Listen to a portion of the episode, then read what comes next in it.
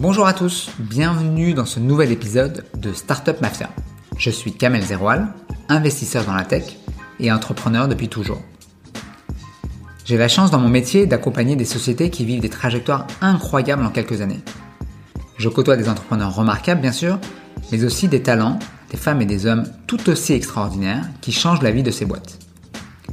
Je voulais à travers ce podcast décortiquer le succès de ces startups qui font la une de tous les journaux en mettant en lumière le travail colossal que cette garde rapprochée réalise.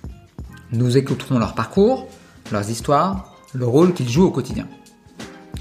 Une saison sera l'objet d'une seule startup, Blablacar, Swipe, Doctolib et bien d'autres, et chaque épisode sera l'occasion de découvrir et de mettre en lumière une personne clé. Son CPO, son Head of Sales, son directeur marketing, son Chief of Staff, qui ont rejoint l'aventure et qui contribuent de manière instrumentale à faire grandir cette startup et à en faire un succès. Tous ces angles, tous ces points de vue, nous donneront une lecture différente de comment ces startups arrivent à scaler grâce à ces talents. Excellente écoute à tous.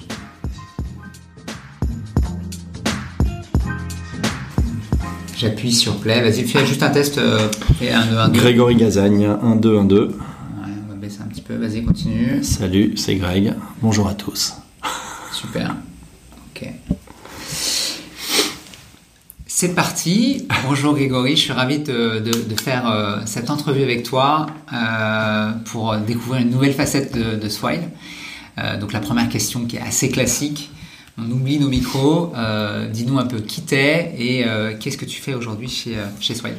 Alors, euh, Grégory Gazagne, euh, 47 ans, père de trois enfants, marié, euh, fan de kite et de montagne. Et, euh, et chez Swell, je suis le Chief Operating Officer. Donc on peut mettre plein de trucs sous le Chief Operating Officer, mais je m'occupe particulièrement de tout ce qui est euh, euh, business euh, au niveau global. Ouais. Aujourd'hui chez Swell, ça veut dire euh, France, Brésil. Euh, je m'occupe de toute la partie opération, euh, mise en place des outils, etc. Euh, la partie B2B marketing qui sert le business. Et enfin, euh, la dimension euh, corporate development et, euh, et intégration des sociétés qu'on rachète. Donc pour l'expansion et internationale et produit. Ouais, et puis on verra tout à l'heure que sur le modèle de Swile, il y a beaucoup de croissance externe et donc le Brésil est, est un des sujets phares dans lequel vous avez été assez actif Mm. récemment. On, on verra comment, comment ça s'est goupillé. Donc toi, t'es arrivé euh, récemment? Moi, je suis arrivé il y a 9 mois, donc mars, mars 2021. Ok. Euh, après, euh, après 10 ans euh, chez Criteo, j'avais rejoint très tôt dans l'aventure et, je me suis amusé tout le long. Donc, donc voilà. Et après 10 ans, la volonté et un projet familial de faire un, beau voyage avec les enfants, de leur montrer un peu le monde et, les différentes cultures et puis, et puis d'autres choses, de les ouvrir à d'autres univers.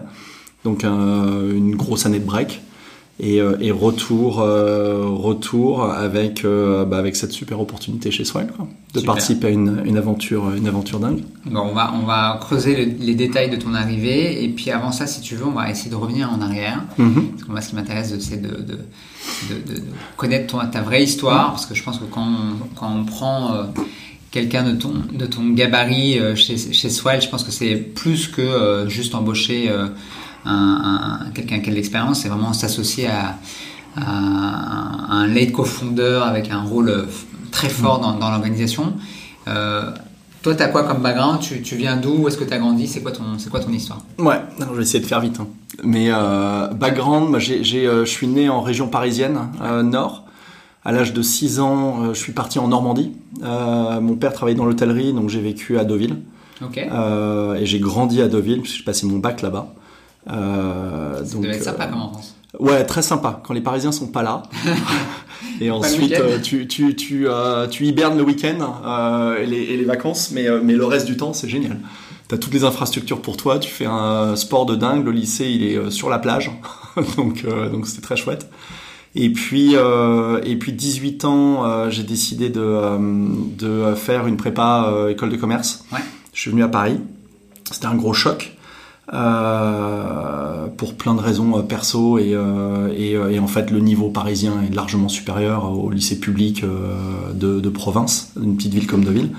Donc, donc ça a été énormément de boulot. Et, et j'ai fait une école de commerce à Paris. Ouais. Ensuite, euh, j'ai décidé de partir en fin d'année d'école commerce un an aux États-Unis. J'avais Ouais. envie d'avoir une expérience internationale, etc. J'ai adoré cet état d'esprit américain. Là, on est en quelle année? On est en 97. D'accord. 80, ouais, 96, je suis parti aux États-Unis toute l'année jusqu'à 97. Donc des belles années parce que c'est avant la bulle. Ouais, Il y a ouais. énormément d'investissements. La tech, euh, la tech explose là-bas. On n'en parlait même pas encore vraiment, quoi. C'était, euh, c'était, c'était là, mais c'était, euh, c'était pas autant que, que ce qu'on fait aujourd'hui. Et tu commences à bosser dans la tech Non, euh, je décide de faire mon service militaire. D'accord. Donc, euh, je finis mon école de commerce après mon année aux US. euh, et à l'époque, t'étais encore dans un, c'était obligatoire, mais tu pouvais, euh, tu pouvais ne pas le faire. Et du coup, je décide de le faire. Et mais je voulais bien le faire, donc j'ai décidé d'aller dans les, chez les fusiliers marins commando pour devenir commando marine. Waouh. Ouais, donc je me suis engagé sur un, un volontariat service long. J'ai fait un an et demi. Euh, J'étais euh, j'ai été badgé commando, je suis parti en mission, je me suis régalé, j'ai découvert énormément de choses sur moi et, euh, et sur l'humain en général et, euh, et sur les, les, les, les troupes d'élite puisque c'est euh, suffit pas d'arriver, de donner des ordres dans, dans ces troupes-là, c'est t'arrives et puis tu dois montrer que tu sais. Et donc tu euh, t'achètes entre guillemets tes galons euh, à l'expérience et, euh, et par l'exemple. Et qu'est- qu'est-ce qui t'a amené à faire, à faire ce choix? T'avais, t'avais, euh, t'avais des, des, référentiels Non. Non, j'avais. euh, en fait, il y avait un truc, c'est que je me disais, je suis dans un super pays, et puis il y, a, euh, il y a un devoir, en fait. C'est à l'époque, c'était quand même obligatoire. Mais je me suis dit, quitte à le faire, autant bien le faire et voir euh, ce dont je suis capable. tu. Donc, essayer de me tester psychologiquement et, et physiquement, perso, pour voir quelles sont, quelles sont mes limites. Pendant le stage commando, je les ai touchés tous les jours.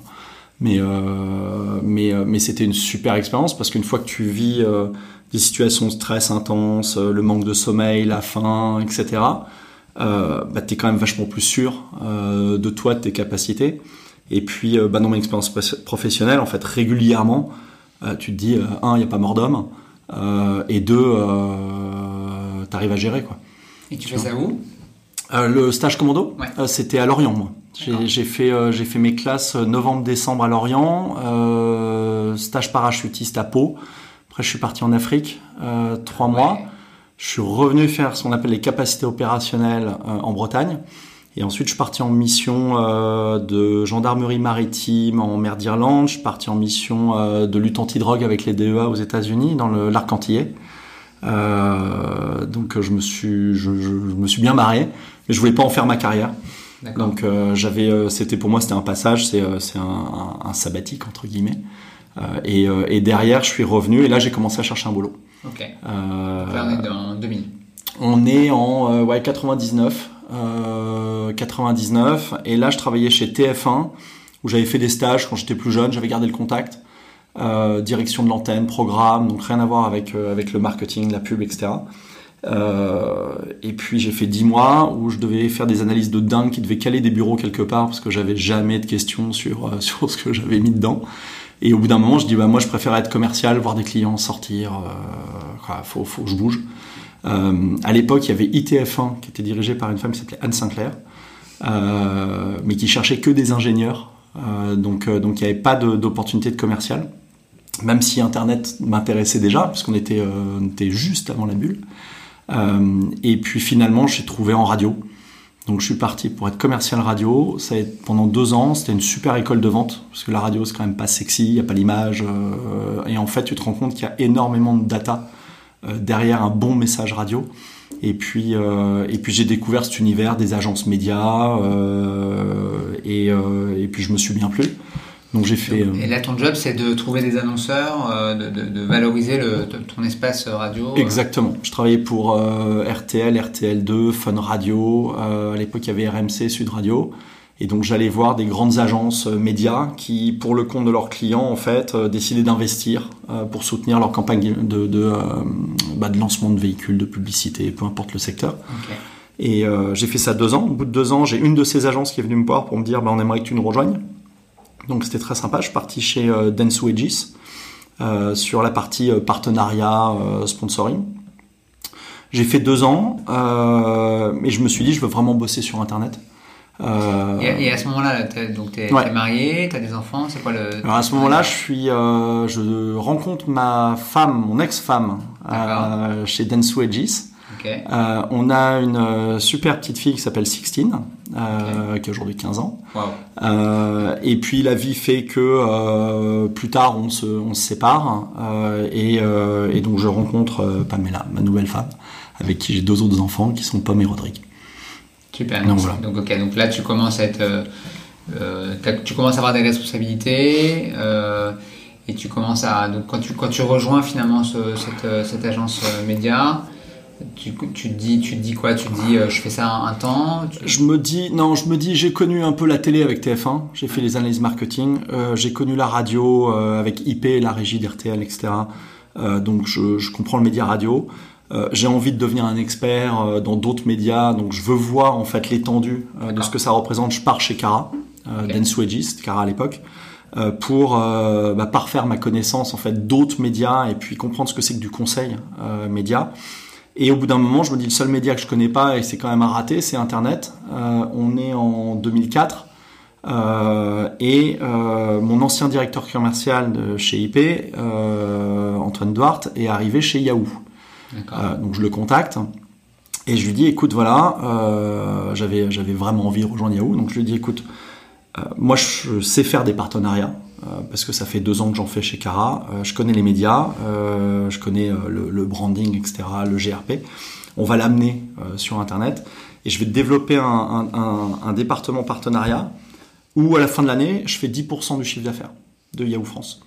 Si c'est pas le cas, je suis prêt à faire un CDD et, à la fin de l'année, bah, mon CDD se termine, je m'en vais. Tu vois, t'as pas pris trop de risques et, moi, je me suis fait une expérience d'un an sur Internet, donc tout le monde y gagne. Bon, au bout de trois mois, on a tout vendu. Euh, il y avait une attente marché qui était très forte. On a créé des espaces, en fait. Euh, à l'époque, c'était quand même l'arbre de Noël, euh, les sites internet. Ouais. Là, on crée des espaces dédiés à la marque, exclusifs, dans un contexte éditorial qui était très très proche de ce que les gens voulaient faire. Tu avais les marronniers, le Tour de France, etc. Puis tu avais des opérations sur mesure.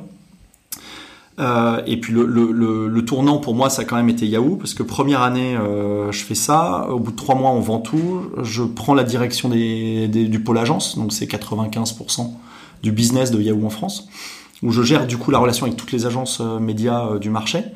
Euh, et puis je continue dans, cette lignée-là, et finalement je passe six ans chez Yahoo, dont euh, quatre en tant que directeur commercial adjoint pour la France. Au bout de six ans, j'ai un ami Pascal Gauthier qui était à l'époque patron de Quelcou, qui lui avait rejoint Criteo. Et, euh, et, donc on se parle et il me dit écoute euh, la boîte est géniale, euh, tu devrais venir nous rejoindre, etc. C'était en 2008. Et en 2008, je vais voir Pascal, je vais voir Franck et Romain, les cofondateurs avec JB de, de Criteo. Et à l'époque, ils n'avaient pas de business model. Et ils étaient, ils étaient combien là? Ils étaient une trentaine. D'accord, donc ils avaient déjà levé des sous? Ouais, ils avaient levé des sous, mais le, le, ils avaient pivoté déjà deux fois. Ouais. Ah oui, d'accord, ils ne sont pas sur le. Le, non, pas encore. Et donc en 2008, on se voit et, euh, et je leur dis, écoutez les gars, super. Euh, moi, genre, euh, franchement, je les admire. Tu vois des gens ultra smart, etc. Mais il n'y a pas de business model. Je suis chez Yahoo, je suis super bien. Tu sais, à l'américaine, t'es euh, top talent, donc t'as des stocks, donc les mecs te mettent des cash retention plan en place, donc etc. Et je dis, bah tant que vous n'avez pas de business model, en fait, moi je suis pas, suis pas prêt à bouger pour pour de l'hypothétique. Pas risk taker à mort, quoi. D'accord. Et un an plus tard, Pascal me rappelle. Et Pascal était déjà, avait déjà jumpé lui. Ouais, Pascal était déjà parti. Il avait quitté, euh, il avait quitté euh, l'univers euh, Yahoo, ouais. quel coup, etc. Il s'était fait racheter, quel coup s'était fait racheter Quel coup qui s'était fait racheter par Yahoo. Et il avait décidé de partir dans cette aventure entrepreneuriale. Et un an plus tard, il me rappelle, il me dit ça y est, on a un business model, ça s'appelle le retargeting. Donc je dis bah vas-y, explique-moi. Et, euh, et, donc il m'explique en fait, ils ont fait euh, une campagne avec Price Minister, Skyrock, hein, que la campagne était une catastrophe, hein, mais qu'ils se sont rendus compte qu'en fait, euh, tu avais des pics de taux de clic et qu'il y avait des crêtes. Et en fait, ils se sont dit, si on arrive à isoler les crêtes, euh, bah, on a un truc. Et en creusant, ils se sont rendus compte que les crêtes, c'était les gens qui avaient déjà, euh, qui étaient déjà passés sur le site de, Price Minister à l'époque, et euh, qui étaient donc fortement, 6, 7, 10 fois plus enclin à cliquer sur une publicité, euh, Price Minister, qui était à l'époque une publicité classique, hein, que, que n'importe quel utilisateur lambda. Et donc ils se sont dit, si on arrive à toucher que les gens qui sont passés sur le site, en fait, on a un truc. Et de fil en aiguille, ils ont créé le retargeting, donc la capacité en fait à proposer une publicité avec des produits qui t'intéressent, donc soit que tu as déjà vu, soit qui sont complémentaires à ceux que tu as vu, ou dans la catégorie que tu as vu, sur un site e-commerce, après que tu en sois parti. Et le business a commencé. Et là, Pascal me dit, viens voir, les chiffres sont dingues. Et à l'époque, chez Yahoo, je gérais euh, trois Suisses et la Redoute, notamment en e-commerçant. Et je lui dis, tes taux de clics, c'est pas possible. C'est euh, pas possible que tu aies des taux de clics si élevés. Je suis chez Yahoo, on a acheté des boîtes et tout, euh, voilà.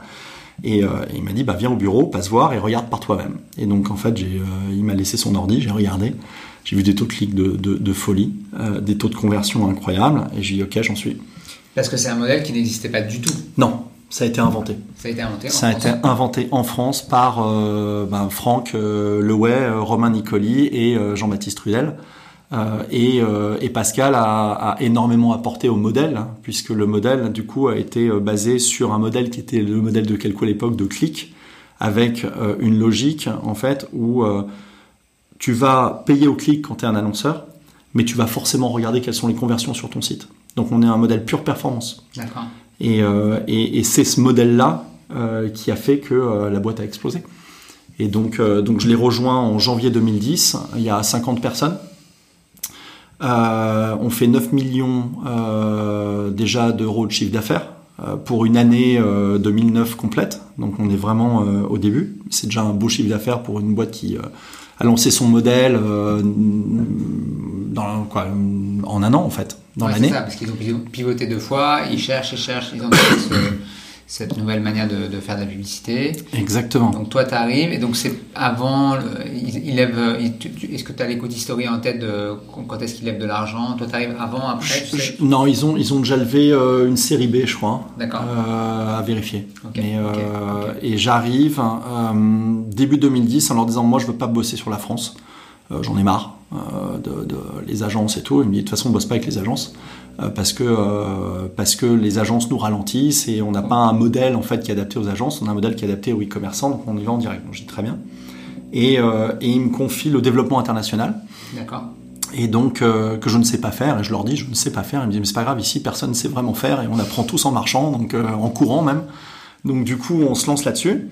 Et, euh, et, on est deux au départ, euh, Cyril Gate et moi, et on commence à ouvrir l'international. Donc euh, on se débrouille. Euh, en Europe En Europe, alors c'est partout en fait. J'ai, la première année, j'ai ouvert 12 pays en 12 mois. Euh, donc on a ouvert euh, les pays nordiques. Mais comment tu fais ça bah, En fait, le, plusieurs choses. Première chose, tu regardes le, le, le, côté e-commerçant et, et l'emprise des commerçants dans les pays. Deux, tu regardes la pratique des, des, prix au CPM. Parce que tu as des pays notamment nordiques où les CPM sont très très élevés, mais les, le prix au clic est élevé, donc le modèle fonctionne. Ouais. Euh, ensuite, tu vas faire euh, une petite visite, tu contactes des gens euh, locaux et des e-commerçants en disant bah voilà ce qu'on fait en France, on aimerait vous en parler, pour savoir si vous avez un intérêt à le faire dans votre pays. Euh, tu vas contacter deux trois publishers en disant bah voilà ce que j'amène moi en valeur aux publishers en France. Est-ce que ça t'intéresse si jamais on met en place quelque chose comme ça? Et puis et puis ensuite bah tu commences à as plusieurs techniques. Soit tu sources des équipes locales. J'avais besoin d'une personne pour les clients et d'une personne pour le supply, pour l'inventaire. Euh, typiquement, pays nordique, il y avait l'ancienne directrice euh, commerciale d'AOL euh, qui avait été remerciée parce qu'AOL changeait de gouvernance. profil parfait. Donc je l'ai prise avec deux personnes et puis elle a développé les pays nordiques. Euh, Pays-Bas, on a recruté deux anciens de Kelkou euh, qui connaissaient le business et euh, Pitine et Pépine qui étaient, qui étaient géniaux. Corée, Corée du Sud, euh, c'est euh, le hasard. En fait, il y a un gars qui avait déposé un nom de domaine, s'appelait retargeting.co.kr.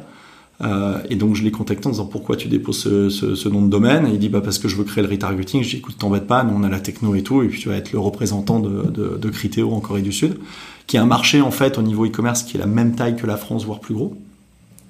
Euh, L'Italie, on avait Tobia Omero, un mec fantastique qui a développé l'Italie, qui était chez chez Criteo euh, qui faisait de la saisie Excel. Et le gars a dit ouais mais moi je suis italien, je peux développer l'italien. On dit bon ok vas-y. Et puis il s'est retrouvé DG Italie-Espagne avec un track record de dingue dans, dans, la boîte. Et l'Espagne, j'avais pris un représentant commercial local. Euh, avant d'embaucher euh, Elsa Bahamond, qui était, euh, qui est une femme d'une énergie incroyable et, qui a repris l'Espagne, voilà, de main de maître, quoi, et qui est devenue ensuite patronne Europe du Sud et de, de Criteo. Donc voilà, c'est fait de à la base d'un produit qui est assez dingue, et puis ensuite de la capacité à aller chercher des talents. dans chaque pays qui ben, vont prendre en main. Et je pense qu'il y a un des secrets de Criteo, vraiment à la base, c'est alors c'est une boîte qui a été profitable très rapidement, tout de suite. Donc t'as pas les mêmes soucis que quand tu burns euh, du cash. Mais un, une des recettes vraiment clés pour moi, euh, au-delà du produit, etc., ça a été d'aller chercher des profils très seniors très tôt. Et en fait, JB, Romain et, et Franck disaient régulièrement qu'en fait ils avaient un funding circle qui étaient euh, des, gens dont je faisais partie. Euh, il y en avait d'autres. Il y avait un patron Europe du Nord, Michael Steckler. Il y avait Robert Lang en Europe de l'Est. Il y a eu euh, Max Ueno qui était le patron Japon. Tim Francom qui gérait tout ce qui était small business, medium business chez, chez Criteo. Et on est arrivé à peu près tous au même moment. Donc des profils très seniors qui coûtent cher en cash et qui coûtent aussi cher en equity. Euh, mais qui t'amène euh, de l'autonomie, euh, parce qu'ils savent ce qu'il faut faire, qui t'amène la capacité de recruter des bonnes personnes, parce qu'ils ont déjà un track record, ils savent un réseau. qui va venir avec eux, qui t'amène la capacité d'aller aller voir des clients très facilement, parce que tu as un nom dans le pays où tu bosses, et donc en fait, tu as un carnet d'adresses, et tu peux pouvoir développer et en fait qui t'accélère ton business de manière de manière extrêmement rapide. Et donc l'investissement, en tout cas chez Criteo à payer. Et on a eu, euh, on s'est développé très rapidement. Et au final, euh, entre début 2010 où je suis arrivé et fin 2013, on est passé de 9 millions d'euros de chiffre d'affaires à 464 millions l'année d'introduction en bourse. au Nasdaq. Donc c'était la première fois depuis 20 ans que tu avais une entreprise de technologie française qui s'introduisait au Nasdaq. et ensuite on est passé dans cet univers de boîte cotée avec le beat and raise classique où tous les trimestres il faut que tu annonces des objectifs ambitieux. Euh, et après, il faut que tu battes ces objectifs ambitieux pour que tu continues à monter. Euh, là. Et on a joué à ce jeu-là pendant euh, des années où ça, ça a super bien fonctionné. et toi, ton, équipe à ce moment-là, donc tu t'arrives, arrives, tu crées le, tu, tu crées avec, tu crées finalement le pôle international. Vous êtes deux. Ouais. En 2013, vous êtes combien? Alors, on est deux la première année. À la fin de l'année, on est 24. Il y a à peu près deux personnes par pays en moyenne. Euh, moi, à ce moment-là, après un an, je prends la direction de la France, de l'Italie, de l'Espagne et du Brésil. Parce que bah, les pays s'ouvrent, donc on, structure en zone géographique. D'accord, donc tu as fait le euh, job finalement de launcher. J'ai fait le euh, job de launcher des pays. Ensuite, on se structure en disant Ok, il nous faut un patron Europe de l'Est, Europe du Nord, Europe du Sud, un patron Asie, un patron Amérique. À l'époque, c'est JB qui se délocalise aux US et ensuite qui embauche Greg Coleman, qui était un, vieux de la vieille euh, des médias, euh, des médias US, qui nous a aidé à ouvrir énormément de portes et à lancer le business là-bas. Euh, donc je fais deux ans en tant que patron Europe du Sud. Je gère le Brésil parce que personne ne le voulait, que c'était un peu à part. Moi j'adorais, c'était le championnat du monde, JO, l'économie était en, explosion.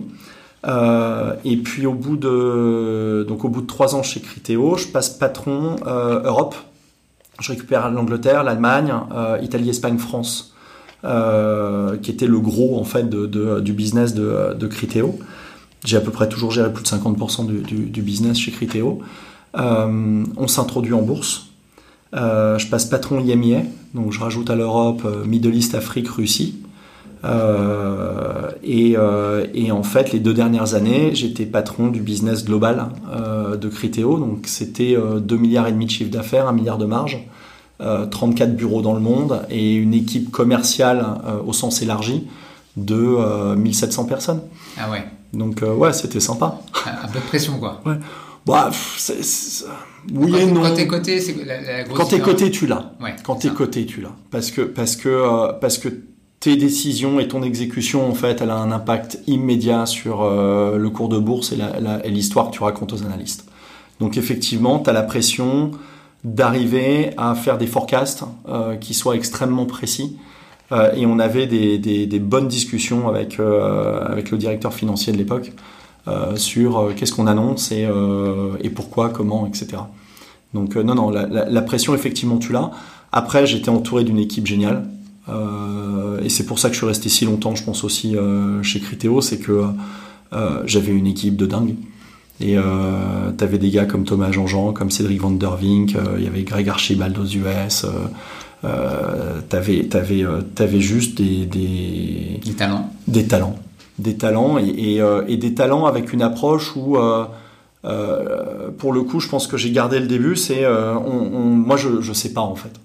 Il y a plein de trucs que je sais pas faire, mais je sais qu'ensemble, on y arrivera. Et donc, de manière très très ouverte, c'est les gars, voilà où on doit aller. Je sais pas comment on va y aller. L'idée que j'ai, c'est ça. Qu'est-ce que vous en pensez? Et en fait, tu fine tune euh, l'approche euh, avec euh, avec euh, avec des approches et des gens qui sont assez euh, qui ont des backgrounds complètement diversifiés. Et, c'est génial parce que parce qu'en fait, tu y arrives, tu y arrives. Et le nombre de fois on est arrivé à retourner des trucs, c'est dingue.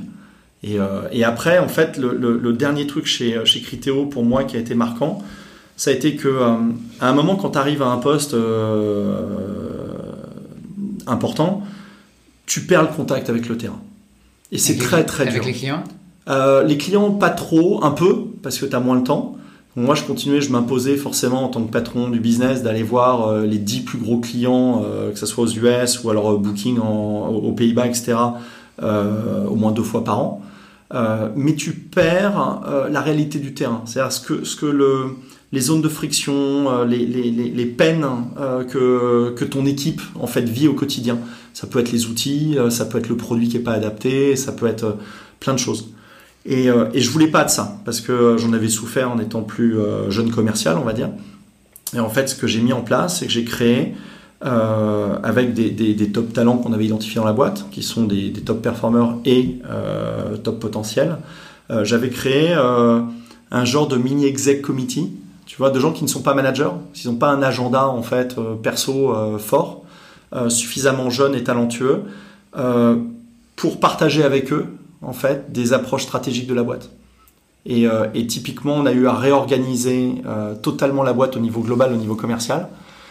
donc c'est une organisation de 1700 personnes dans plein de bureaux différents, avec des cultures différentes, avec des produits qui étaient similaires un peu partout. Il y avait, des petits ajustements. Et ça, c'est impossible de le faire si tu n'as pas un retour du terrain en disant voilà ce que je veux faire, voilà comment je pense qu'on va le faire, qu'est-ce que vous en pensez Et de là, en fait, tu sors plein de trucs. Et, euh, ça a été. Euh, l'équipe s'appelait euh, Delphi, parce que c'est eux qui ont trouvé leur propre nom à l'époque. Et on en a créé un programme en fait où tous les ans, tu avais les nouveaux top performers qui rentraient dans cette équipe-là, et puis les anciens qui, qui sortaient parce qu'ils avaient évolué dans d'autres jobs, ils allaient faire, ils allaient faire autre chose, ils pouvaient y revenir plus tard. Mais cette équipe Delphi, c'était euh, un peu l'oracle euh, à qui tu vas, que tu vas consulter pour avoir un avis. pour construire le futur. Pour construire le futur. Et pour rester connecté en fait avec, avec ce qui se passe en fait vraiment dans la boîte. Et, et, des conversations en fait où tu bypasses tous les liens hiérarchiques, mais qui était quelque chose qu'on avait décidé ensemble avec, avec mes direct reports de l'époque. Euh, où tu bypasses tous les liens hiérarchiques pour euh, être sûr que tu as euh, le feedback en direct en fait et tu les impliques eux, leur avantage à eux, c'est que bon, forcément ils vont avoir plus de boulot. Euh, ça c'est pas un super avantage, mais le boulot qu'ils vont avoir, c'est des responsabilités et des sujets sur lesquels ils interviendraient pas avant quelques années euh, dans leur dans leur carrière. Donc euh, et c'était euh, et ça a été très très vertueux. Super intéressant comme comme comme idée. Et ça marche à partir de quoi? Il y a une taille critique qui fait qu'à un moment, tu as, je, quoi. Ouais, je sais pas exactement. Euh, moi, il y a eu un tournant pour moi perso aussi euh, chez Criteo, c'est que euh, j'avais un peu le sentiment d'avoir atteint quand j'étais patron IMM mon plafond de verre. alors pas le syndrome de l'imposteur, faut pas déconner, mais mais mais au moment où tu te dis j'ai des gens ultra talentueux sous moi, est-ce que je suis vraiment la bonne personne pour les aider à se développer et, le next step de la boîte quoi? Je pense que c'est sain de se remettre en cause. Et du coup, euh, du coup, euh, Criteo euh, m'a financé en fait euh, un programme sur mesure d'executive education à l'INSEAD, et ça a été un, life changer, pas pas que pro en fait, perso et pro. et ça a été quelque chose d'extrêmement bénéfique pour moi. Et je pense que c'est à ce moment-là où il y a eu un switch sur, bah en fait, ouais, je bosse avec des gens top, mais je sais ce que je peux leur apporter. Euh, je sais ce qu'ils m'apportent, mais moi je suis ultra conscient de mes blind spots maintenant et de ce que je peux leur apporter. Euh, et, euh, et, en fait, j'ai un terrain de jeu qui est, qui est dingo. Et, et ça, a été, ça a été un vrai changement, je pense, dans ma carrière. ce passage, ce passage à l'INSEAD qui a été, qui a été ultra bénéfique pour moi et ça faudra leur demander indirectement pour les gens avec qui je travaillais, quoi. Et eux m'ont dit, quand je suis revenu de l'INSEAD, ils m'ont dit ça a changé. C'est vrai? Ouais. T'étais quoi T'étais plus, étais plus focus T'étais plus, plus, Je pense que j'étais. Euh, bah, quand tu bosses dans une start-up, euh, t'es dans l'exécution pure. Ouais. Et moi, j'étais, euh, je coche les cases. Get the shit done. Ouais, exactement. Quoi. C'était là, euh, t'es là pour faire que ça avance et tu coches la case et bam, tu passes à la prochaine, etc. Mes réunions, c'était les mêmes. J'avais mes bullet points, je dis ok, t'as fait ça, truc, comment ça marche, qu'est-ce qui se passe là-dessus, et hop, on déroule. En revenant de l'INSEAD, euh, j'ai éliminé plein de meetings dans mon agenda. C'est toujours vachement dur d'éliminer des trucs. Euh, et puis les gens le prennent pas forcément toujours bien, mais c'est indispensable. Et euh, au lieu d'avoir 30 minutes avec des bullet points, en fait, j'avais une heure. Mais la première heure, et une erreur que je faisais, mais ça, c'est anecdotique, mais, c'est aussi représentatif. Quand j'avais des one-to-one avec mes directeurs, je leur dis comment est-ce que je peux t'aider? Et le comment est-ce que je peux t'aider, il induit à un problème euh, euh, et, je vais t'aider à régler ton problème. Alors que c'était pas du tout le cas. moi, c'était euh, une approche bienveillante dans ma façon de le faire, mais elle était mal présentée. Et en revenant de l'INSEAD, je leur ai dit comment tu te sens? Et le comment tu te sens, en fait, il ouvre, il ouvre un univers complètement différent. Parce que tu vas être comment tu te sens dans ta vie perso, comment tu te sens dans ta vie pro, euh, comment tu te sens euh, là dans ton quotidien en ce moment. Et de là, en fait, on passait euh, facile une demi-heure à discuter de, choses, mais qui, était, qui avaient un impact extrêmement important sur, sur le day-to-day du business, en fait, et de comment tu allais solutionner les choses. Et, et, et donc, mon management est devenu de très directif dans une start-up normale où il faut exécuter à euh, très participatif, plus empathique, euh, vachement plus d'intelligence émotionnelle, tu vois, de, d'inclusion. qui, est, qui est pour moi indispensable et je ne sais même pas comment j'avais fait avant en fait quoi. Tu vois, c'était c'était certainement la bonne manière de faire à l'époque dans le contexte de la boîte. Ouais, donc un, modèle assez militaire et ouais, ok, on avance quoi. Au départ, ouais. Au départ, c'est euh, et puis au départ, Criteo avait cette réputation d'embaucher des gens et de les virer direct. Tu vois, quand tu fais pas l'affaire, tu sautes. C'est très bien de prendre des décisions comme ça rapides quand tu es jeune, parce que tu dois aller vite. Donc, euh, mais à un moment, tu as une réputation aussi et tu n'arrives plus à recruter. Ouais, et puis à l'époque, il y avait, il y avait euh, c'était une des boîtes les plus visibles de France et d'Europe. vous arriviez sur le marché à, à, vraiment capter le top 0,1% des talents que ce soit ingénieur ou, ou école de commerce ou, université. Et ça, c'était compliqué parce qu'en fait, euh, il, faut, il, faut, il, faut, leur donner euh, de la matière. Euh. Non, mais exactement. Exactement. Et même en ingé, en fait, la boîte, elle était drivée vraiment par, par le produit, par, par les devs. Tu vois, on faisait tous les concours du meilleur codeur de France. Chaque année, quasiment, on les gagnait, tu vois, au la main. tu avais cette espèce d'émulation qui est propre aux devs de bosser avec les meilleurs, de publier, euh, et puis euh, et puis voilà, de faire les concours, etc. Et effectivement, euh, on savait qu'on avait qu'on avait créé en fait une, une boîte où, en tout cas, c'est notre notre perception à l'époque, mais où tu avais quand même amené des talents incroyables de partout. Et, voilà. Et tu dois avoir un alignement de tout quand tu fais une boîte comme, comme Criteo qui part de 0 et 4 ans plus tard qui vaut 3 milliards et demi. Euh, à l'époque, c'était une super belle valo.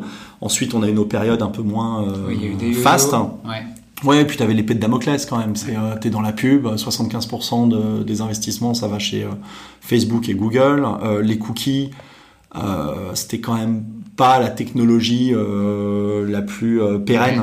et puis on s'en est rendu compte plus tard. donc, donc voilà. Donc en fait, t'as as toujours eu faut quand même comprendre que Criteo, ça s'est introduit en bourse, on a une valeur d'environ 3 milliards. Euh, on faisait 464 millions d'euros de chiffre d'affaires. Euh, on est 5 ans, 6 ans plus tard, hein. on a multiplié le chiffre d'affaires par 6, on fait 2 milliards 4 et la valeur a divisé par 2. Donc tu avais quand même ce contexte marché qui était pas dingue et qu'on n'a pas su, nous, euh, clairement aussi, hein, rassurer les analystes et leur expliquer pourquoi on était différent. Et aujourd'hui, tu vois que l'entreprise, en fait, après un passage tumultueux, elle revient, elle revient sur sur des valos extrêmement fortes et elle, elle a su faire un turnaround de, de, une partie de son business en tout cas. Et, la croissance du business, elle s'est fait par, euh, par acquisition externe ou À ce moment-là, est-ce que toi tu rachètes des, vous rachetez des boîtes ou... quasiment pas. Euh, Criteo a, a, a, toujours, à mon sens, été euh, assez mauvais euh, sur, euh, sur la partie acquisition. Il y avait toujours, c'était jamais assez bien. D'accord. Tu vois, c'est c'est l'avantage et l'inconvénient aussi d'avoir une boîte qui est très drivée par les devs. pour moi, c'est que à l'époque, on avait quand même beaucoup de boîtes qu'on screenait, qu'on allait voir mais euh, on partit du principe qu'il fallait réécrire le code de from scratch et donc quitte à réécrire le code autant le faire tout seul quoi. Donc on a on a on n'a pas été très très bon euh, et d'ailleurs euh, pendant des années on a eu plus de 500 millions de, de, dollars en fait en cash à la banque qui dormaient là euh, que les analystes nous demandaient euh, d'utiliser pour investir et, et, on le faisait pas. Donc on a eu quelques quelques acquisitions quand même. mais jamais rien de significatif et l'expansion elle se faisait par expansion géographique et puis euh, conquête euh, conquête client en fait. Tu avais un produit, c'était quand même c'est un modèle assez rare. Hein. Tu as un produit qui est le même, qui fonctionne partout dans le monde de la même manière. Le truc est quand même assez dingue. Et donc en fait, euh, à partir du moment où tu l'as fait en France, bah, tu, le, tu, tu le déploies partout. au Japon, ça fonctionnait pareil que aux Émirats arabes, au Brésil, etc. Et aux États-Unis notamment.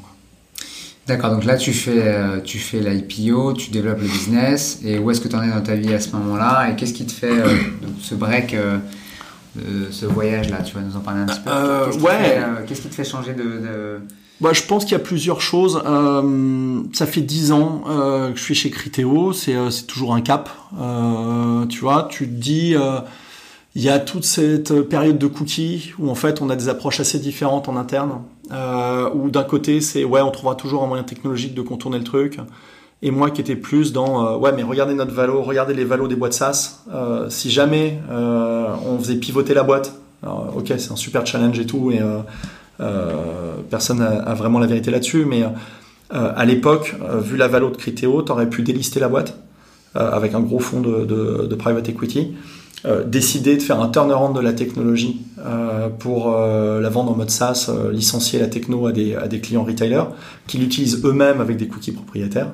Là, là, il y avait un, un, un, gap technologique assez fort. C'était pas évident à faire fonctionner. Euh, et puis la relister euh, plus tard avec avec juste un, modèle de valorisation qui est plus du tout le même. Euh, moi, j'étais partant pour des challenges comme ça. Tu vas faire pivoter une boîte de 2 milliards et demi de chiffre d'affaires, 3000 personnes. Euh, implanté dans le monde entier, euh, ok.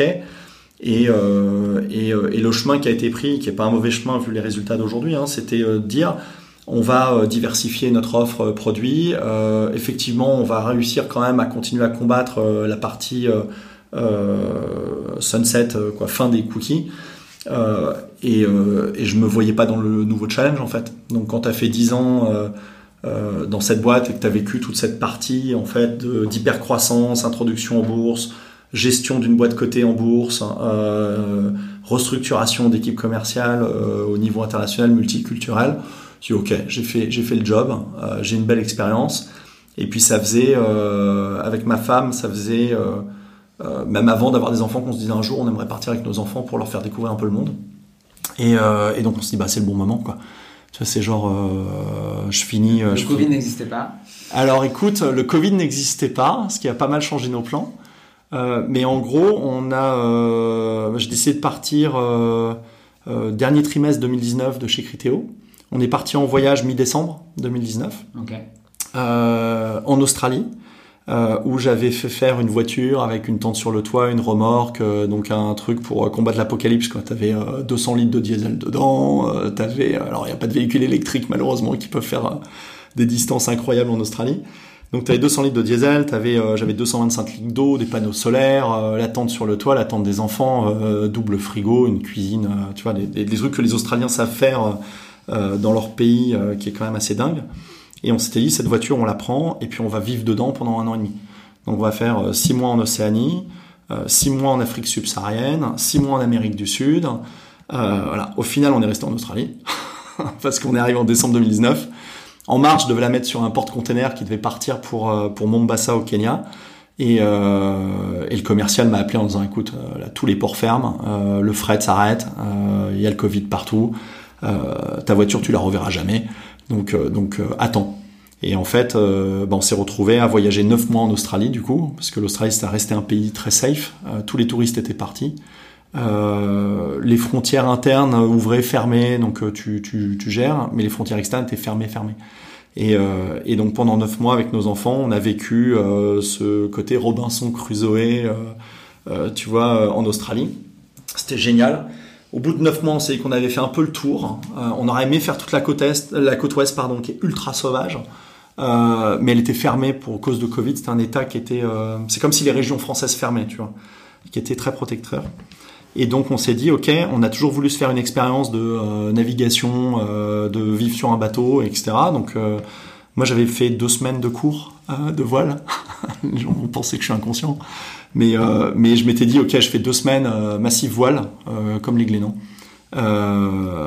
j'ai été donc j'avais la base, la théorie, et puis on a été louer un bateau euh, et on est parti trois mois sur le Pacifique, à naviguer. T'as appris en naviguant. Ouais aussi. J'avais la théorie et donc j'étais super. Je savais que je ne savais pas. Tu vois, donc j'étais très très fort sur la théorie. Je révisais tous mes trucs, euh, comment tu prends un riz, euh, quelles sont les manœuvres, etc. Euh, j'avais fait un peu de voile, mais c'était du hobby cat. Donc tu vois, rien à voir avec un kata de 14 mètres qu'on avait loué là. Et on est parti trois mois en Polynésie française qui était le seul pays euh, finalement à nous accepter, qui reste la France. Donc en fait, notre voyage autour du monde, ça a été l'Australie en fait. on est resté en France tout le temps. Euh, et, euh, et, on est parti naviguer, euh, tu vois, et on a on a fait des expériences humaines incroyables parce que parce que sur un bateau, quand t'as trois mois devant toi, t'as le temps d'aller voir les locaux, de discuter, t'es invité au barbecue avec le cochon, etc.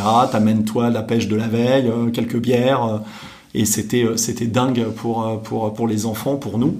Puis c'était une parenthèse dans un contexte euh, très compliqué en fait au niveau global où euh, voilà, on arrivait, on arrivait à sortir un peu de, de cet univers, à vivre une expérience de famille incroyable. Et puis est venu fin d'année 2020 l'envie de quoi pas l'envie, mais le, le, le, se dire on peut plus voyager parce que si on est asymptomatique, on va transmettre le virus dans des populations où nous on veut pas aller dans les, les populations, les pays développés. Donc, euh, donc on peut pas faire ça, éthiquement parlant. Euh, et puis tu as des contraintes au voyage qui devenaient très très fortes avec des euh, confinements euh, sur des durées de dingue. Et on s'est dit bon bah on rentre en, en, France. On met fait un autre voyage, donc on est resté un an en voyage, en fait neuf mois et trois mois. Et puis au bout d'un an, on s'est installé, on a la chance d'avoir un petit truc dans les Alpes. Donc on s'est installé dans les Alpes, quitte à, à, faire le homeschooling aux enfants depuis un an, autant continuer, mais pas à Paris. Euh, et moi, je me suis mis à rechercher du boulot, donc j'ai réactivé tout mon réseau. Euh, euh, Là, on est à quel moment? on, est... début 2021. D'accord. Début 2021, euh, euh, où euh, on m'a toujours dit qu'est-ce que tu vas faire en rentrant? C'était juste pas le principe du tout de partir en voyage et de se dire qu'est-ce que je vais faire en rentrant. Quoi. Je pars en voyage parce que je ne veux aucune contrainte. Là, on n'avait aucun billet d'avion pris au retour. on avait une voiture qui était faite pour vivre un peu n'importe où parce que justement on voulait pas réserver d'hôtel et trucs comme ça. Et on a pris un bateau parce qu'on voulait dormir là où euh, on a envie de jeter l'angle, quoi. Donc, euh, donc c'était vraiment zéro contrainte. À part, euh, bon, trouver un lieu pour dormir quand même et préparer à manger. Mais ça va, tu vois, les, les, les besoins de base, quoi. Et à ce moment-là, quand tu rentres, tu te dis pas, plutôt que de chercher un boulot, quelle boîte je vais lancer? Est-ce qu'il n'y a pas, qu'il a pas l'idée de, toi-même d'entreprendre? Non, en fait, euh, je pense que c'est un, une frustration avec une euh, simili-excuse que je me suis trouvé pendant des années. Donc c'est, euh, j'ai voulu lancer une boîte après mon école de commerce. Euh, j'avais un pote, Stéphane, avec qui on cherchait plein d'idées. Euh, toutes les semaines, on se voyait, on prenait une idée, on la creusait et tout. Puis à la fin, on se dit ouais, ça marche pas. Et, et à un moment, je me suis dit, bon non, j'ai pas, j'ai pas, j'ai pas lancé une boîte moi parce que j'ai jamais eu la bonne idée. Et, euh, et Franck Leway, euh, avec qui je dînais à un moment donné, me dit mais euh, c'est une excuse de merde. C'est, en fait, il y a tellement de problèmes dans la société que tu prends un problème qui te tient à cœur et tu le résous. Et, et voilà comment tu crées une boîte, quoi. Et, et en fait, c'était, ça m'a frappé, tu vois. Je me dis, bah ouais, mais en fait, je l'ai jamais fait, quoi. Donc voilà. Et, et, et, je pense qu'à un moment donné, tu as ce côté aussi. Euh, euh, c'est peut-être un peu fort, mais feignant, de dire j'ai une belle expérience, je peux rejoindre une boîte hein, euh, qui a déjà un business model prouvé, qui a déjà levé des fonds, qui est dans une dynamique, et je peux apporter de la valeur en fait à ce niveau-là, tout en devenant un associé. donc tu feras pas euh, la culbute euh, financière ou euh, je sais pas l'ego de créer un truc toi-même etc et puis cette, cette ce côté très excitant je pense tu vois de d'être vraiment un entrepreneur. Moi j'ai pas ça mais mais ça me va bien en fait dans dans dans, l'approche tu vois de contribuer à des projets que d'autres comme Loïc aujourd'hui chez Swile ont créé ont la vision etc et je pense que ce que j'amène c'est euh, la construction du chemin. Tu as la vision, tu sais où tu veux aller et comment tu veux y aller, ça je suis nul, je sais pas faire. Euh, mais en revanche, si tu me dis il faut aller là dans trois ans, moi je vais te construire et les équipes et l'organisation et, mettre en place tout ce qu'il faut pour y arriver. Et c'est ça s'imbrique, c'est assez clair en fait. Donc après bon, c'est fait d'itération, hein, mais mais mais on est dans quelque chose de plus concret pour moi. Donc je pense que euh, ma personnalité est plus adaptée à, cette approche-là. Euh, en tout cas, je vais m'en convaincre. Euh, donc voilà. Et du coup, du coup, retour de, voyage. Là, j'active mon réseau, les fonds, les anciens de Criteo, les anciens de Yahoo, les anciens de l'INSEAD, les anciens de partout, les boîtes de, de, de cabinets de chasse, etc. En disant, voilà, je cherche un boulot, CEO, CEO, pas dans la tech, j'avais pas de secteur, mais je voulais pas être dans la tech. J'avais déjà bossé dans la tech, je veux plus bosser dans la tech. Euh, les raisons, c'est que euh, been there, done that. Et euh, Google, Facebook, euh, Amazon, voilà quoi. T'es, ça ne, ça ne m'intéressait plus, trop, trop dominé. Hein. Je voulais un terrain plus vierge. toujours dans un univers de disruption quand même, parce que c'est quand même sympa d'attaquer les gros et puis et puis transformer des business models d'industrie qui sont quand même ultra bien établis. Mais ça, ça me fait rigoler. J'aime bien le challenge. Et, euh, et donc voilà. Et, et, euh, et donc euh, j'avance, j'avance, j'avance avec une boîte américaine sur du KYC. Et puis je relance Loïc. On s'était, que, tu, que tu connaissais déjà? Alors on s'était croisé, il avait, on avait discuté de, de, le rejoindre début 2019. Et à l'époque, j'avais, j'avais failli y aller. J'avais été jusqu'au bout et j'avais dit à Loïc, je suis désolé Loïc, mais si je te rejoins, euh, je vais rester 4, 5, 6 ans avec toi sur cette aventure. Moi, dans 4, 5, 6 ans, mes enfants sont trop grands. Euh, je peux pas faire mon voyage. Et, euh, comme c'était un projet de vie de faire ce voyage, euh, j'ai dit non à un super job avec un super mec pour faire mon voyage, en me disant bon bah tant pis, la vie me teste, mais euh, mais j'ai décidé que la chose la plus importante quand moi je me retournerai plus tard pour voir quel est mon parcours, c'est d'avoir vécu ces moments-là en famille. Euh, et puis il se trouve que euh, bah, je suis revenu, j'ai contacté Loïc, il m'a pas répondu. Euh, j'ai continué à avancer sur mes recherches. Je suis en finale avec cette boîte US. Je le rappelle, je dis écoute, c'est quand même con parce que moi j'ai bien fité avec toi, j'adore la boîte, la dynamique. je pense que potentiellement, si tu as besoin de mes compétences, ça peut être le bon timing. Et puis il me rappelle cinq minutes après en me disant tu veux bosser? Je dis bah ouais je veux bosser quoi. Genre j'ai un gamin de 8 ans euh, si tu veux avant qu'il parte de la maison il va se passer 10 ans et puis moi j'ai envie de faire d'autres trucs quoi genre euh, et, euh, et, donc je dis bah viens on se parle et en une semaine en une semaine c'était fait. On s'est mis d'accord sur sur le rôle sur l'ambition qui était très claire de, de, créer une boîte une boîte globale une décacorne dans notre univers qui est finalement un mix de fintech et d'HR tech donc tu restes dans la tech tu sors de la tech tu as le côté euh, avantage salarié euh, chez Swile, euh, qui est tout ce qui est bah, la partie financière donnée aux employés soit via les titres restaurants, les titres cadeaux, les titres mobilité, les titres vacances, travel expense, etc. Et puis tu as une partie, moi qui m'intéresse énormément, qui est la partie HR Tech, en fait, où tu vas, et notamment le Covid a mis en exergue cette partie-là, où tu vas essayer de créer du lien avec tes employés beaucoup plus que ce que tu faisais avant et où tu vas euh, fournir une application où tu vas célébrer les anniversaires euh, pro, perso, euh, faire des cagnottes donc à l'intérieur de ton application, dans ton équipe, et puis voilà, célébrer les succès à l'intérieur de l'app avec un, une approche ultra ludique.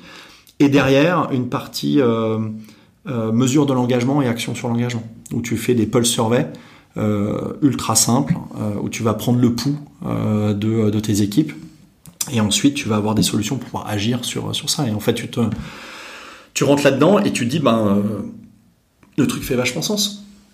Donc il y a un track record sur la partie euh, avantage salarié qui est, euh, qui est dingue en France. Euh, une envie de développement international.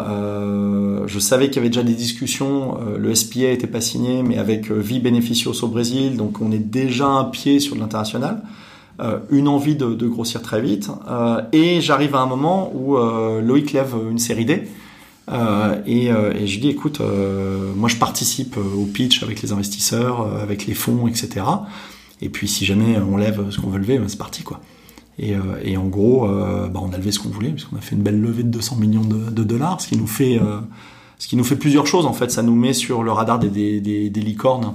donc c'est bien parce que ça fait de la notoriété et puis et puis en ce moment t'es pas obligé d'être une licorne mais pas loin quoi. et puis tu as 200 millions quand même pour faire de l'acquisition parce que pour le coup chez soi la croissance elle se fait énormément par acquisition externe. Euh, on développe beaucoup de produits, mais euh, le développement international, ça va être, ça va être principalement euh, ce modèle-là. et trois, tu as quand même SoftBank qui rentre au capital, et SoftBank, c'est un game changer aussi. Dans, dans le niveau d'ambition que tu peux mettre en fait dans ta société pour, pour leur expertise. Il y a un des Carlos qui est, qui est à notre board avec Michel Combe euh, qui est un expert en fait des avantages salariaux au Brésil. Euh, et lui et Michel ont un carnet d'adresses et une vision qui est absolument incroyable. Et ensuite, effectivement, chez SoftBank, tu as les fonds euh, qui font que si demain tu as envie de, d'accélérer, tu sais, tant qu'on délivre sur la promesse qu'on a faite, tu sais que bah, tu as les moyens de, tes ambitions. D'accord, et donc là, en termes d'organigramme, tu arrives dans il y, a, une chaise musicale avec les, les, les, euh, les six levels euh, historiques euh, qui se dessinent, parce que j'imagine que toi, tu vas prendre aussi une position importante. Comment ça, c'est quoi les 100 premiers jours de ton arrivée sur ces sujets un peu d'organisation? Écoute, déjà, il y a eu des discussions avant que j'arrive avec, avec Romain, qui était CEO à l'époque. Hein. donc, je prends le titre de Romain, ce qui est jamais simple. Après, on a la chance chez Swile d'avoir des gens qui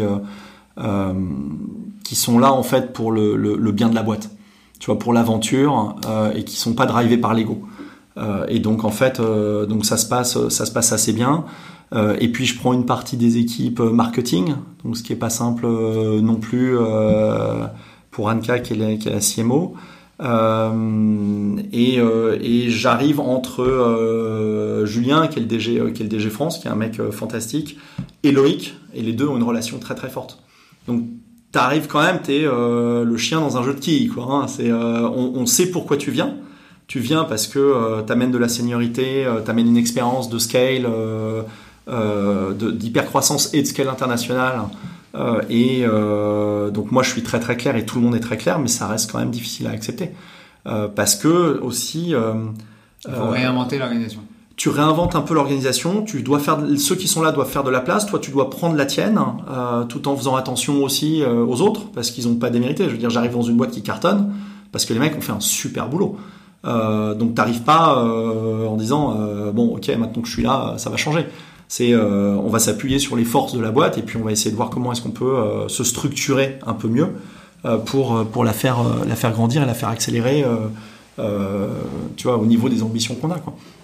Et, euh, et, voilà, et en fait, euh, ça, ça, se passe bien. Je pense que la difficulté pour moi, c'est que tu arrives dans un nouvel univers que je connais pas, donc il y a une, une industrie à découvrir. Euh, puis, le, comme je dit tout à l'heure, en fait, ça s'est fait assez rapidement finalement avec Loïc, donc t'as pas non plus euh, le temps de creuser euh, l'industrie en elle-même, l'historique et tout. Donc je l'ai fait sur le moment quand j'étais ici. Euh, tu découvres les équipes, tu découvres de nouvelles méthodes de travail, une culture qui est encore différente. Euh, donc tu as, pas mal de challenges finalement, euh, mais, euh, mais tu arrives dans un groupe où il y a de la bienveillance, où en fait il y a un objectif commun. et, et, et, donc en fait tu es bien accueilli quoi.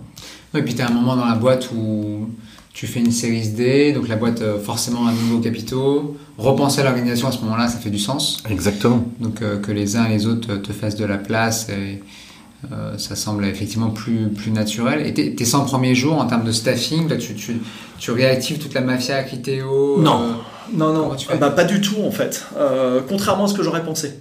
Tu vois, c'est non, je, je le premier mois et demi est très dur parce que bah, tu dois trouver ta place, tu dois comprendre, tu dois, t'as pas d'impact parce que tu es en mode observation et, et moi pour ma personnalité c'est compliqué d'être en mode observation, j'aime bien faire quoi. J'aime bien, j'aime bien quand ça avance. Euh, et du coup là, tu es passif. Euh, donc j'absorbe, hein, tu essaies de comprendre. Et puis au bout de d'un mois et demi, allez deux mois max, tu commences à, à voir le chemin et tu dis ok, je comprends. Et puis tu commences à mettre les, les choses en place. Après, la chance que j'ai, c'est que la France super bien gérée, il n'y a pas besoin de s'investir trop trop dessus. Euh, Brésil en, rachat, donc euh, énorme besoin d'y être. Donc euh, je passe une semaine par mois au Brésil dès, juin 2000, 2021, même avant avril 2021. Et, là, oui, là, il y a besoin de. on prend une boîte où il faut changer l'approche commerciale, le business model. Et, et, transformer la culture en fait de, de l'entreprise. Donc il y a pas mal de boulot là-dessus. Et puis au fur et à mesure, bah, euh, voilà, la série D euh, arrive et annoncée euh, septembre, je crois, ce qui nous donne d'autres ambitions.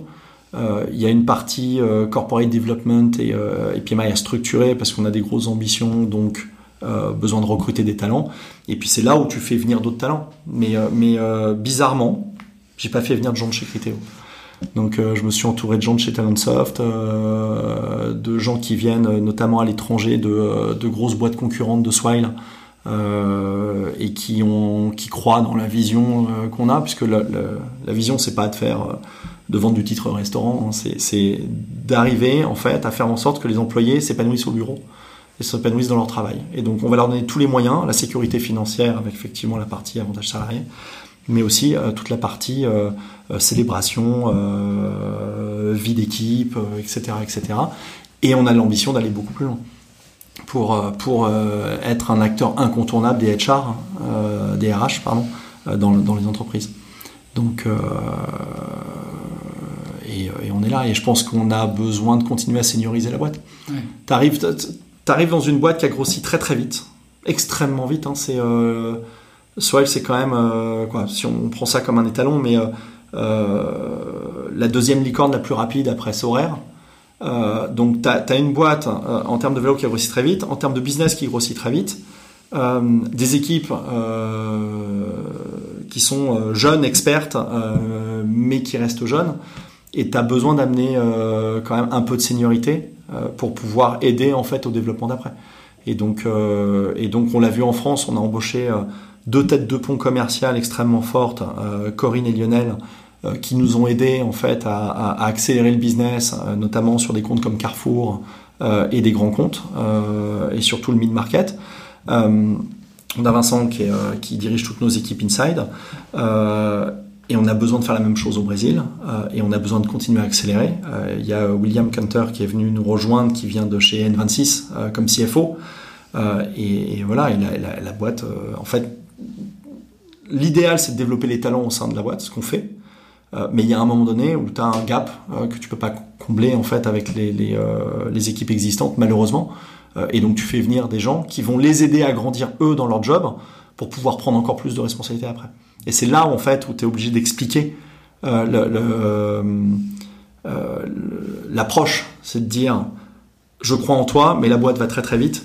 Donc on va prendre quelqu'un en fait qui est capable de te faire évoluer tu vas continuer à avoir de plus en plus de responsabilités, mais tu vas pas te, te cramer. J'ai connu moi des, des, chez Criteo des gens qui ont pris trop de responsabilités trop vite, qui étaient excellents, mais en montant trop vite, en fait, sont devenus pas bons parce qu'ils n'ont pas eu le temps de mûrir leur, euh, leur, leur réflexion euh, au, niveau, au niveau professionnel et dont on a dû se séparer.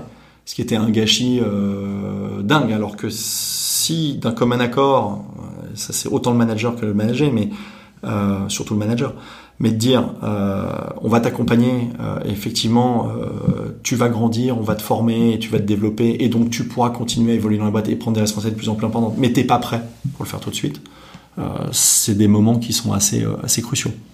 Et puis j'imagine que, enfin, j'ai l'habitude de dire que talent is the limit, c'est vraiment, c'est vraiment ça en fait. C'est-à-dire que les, les, boîtes qui scalent comme ça à cette vitesse, un moment ou un autre, bien sûr, tu as la core team. J'aime beaucoup cette expression euh, funding circle, là. Euh, mais c'est vraiment ça qui fait qu'à un moment, tout ça arrive à pousser dans le, dans le, même sens. Et avoir recruté un profil comme le tien, j'imagine que ça rassure aussi ben, l'ancien CFO de N26 et demain d'autres gens qui ont eu des responsabilités significatives dans notre Je pense qu'on se rassure l'un l'autre aussi. Moi, je suis content que William soit là. je pense que j'espère qu'il est content que je sois là. Ça rassure les investisseurs aussi.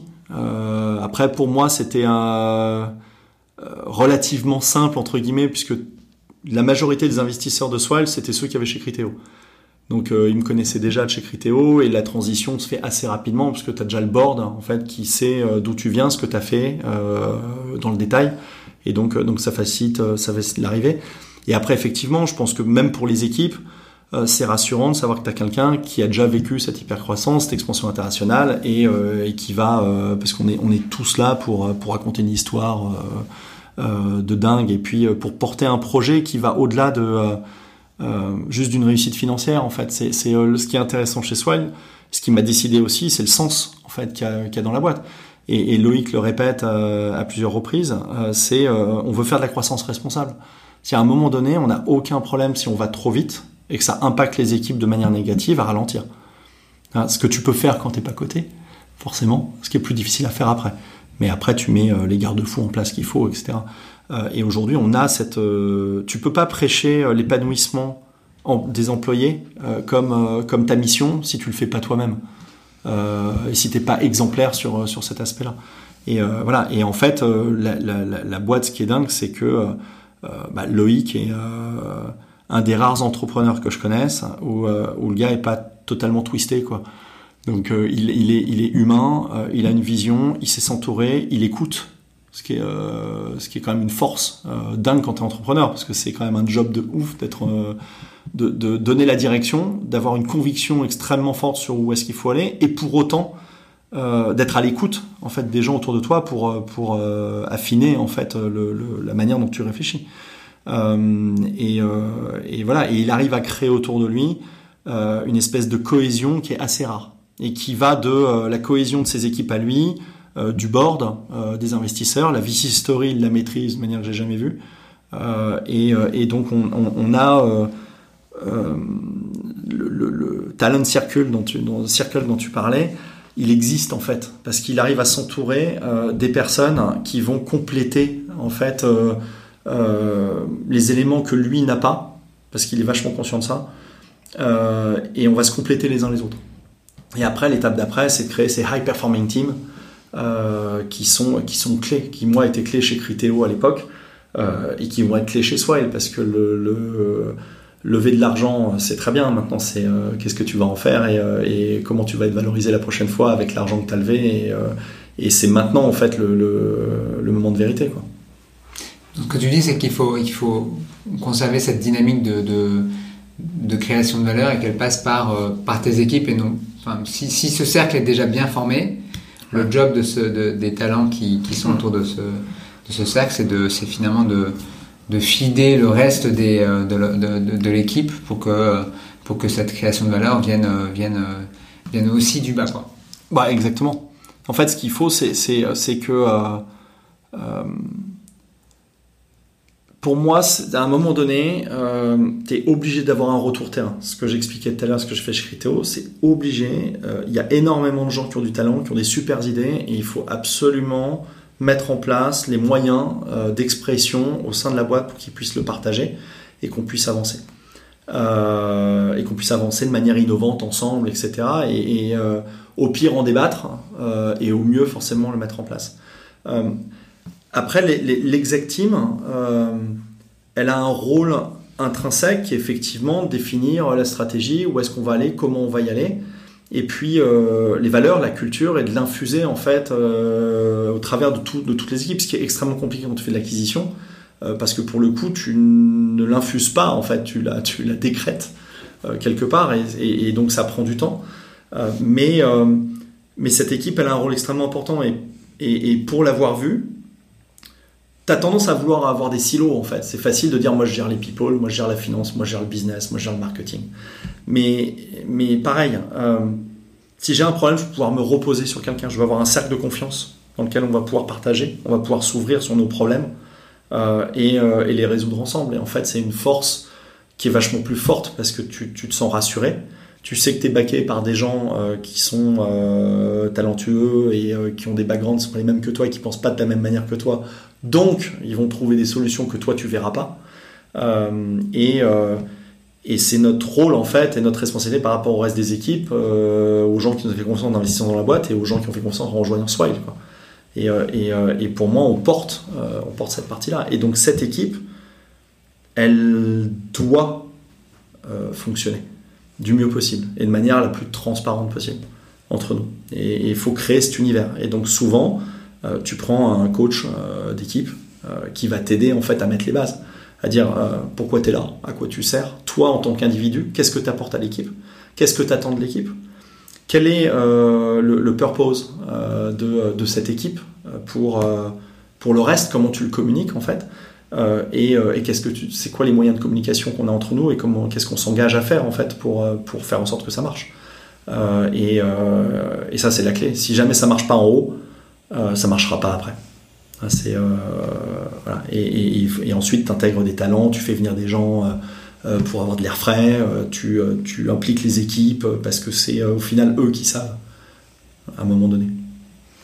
C'est super clair, c'est bien articulé, on comprend bien le, les, les enjeux que tu dois avoir sur 2022, qu'est-ce qu'on peut te souhaiter là en termes de. C'est quoi les gros enjeux que tu vas. Écoute, euh, les gros enjeux pour nous en 2022, c'est euh, bah, de euh, continuer à avoir une croissance très forte sur la France, mais qui est qui est bien embarquée. on a on a l'ambition de développement international, donc on aimerait on aimerait accélérer au premier semestre sur sur l'Amérique latine notamment. Il y a des enjeux importants. Euh, il y a des enjeux de croissance au Brésil très forts. En fait, c'est un marché qui est extrêmement concurrentiel. Euh, on, a, on a une position sur le marché en termes de produits qui est très bonne. en termes commercial, on accélère là avec avec des talents qu'on a fait, qu'on vient de recruter et qui arrivent, qui sont arrivés là cette semaine. On est début janvier. et et puis et puis ensuite, c'est euh, continuer à faire grossir euh, Swile avec, euh, avec la culture Swile.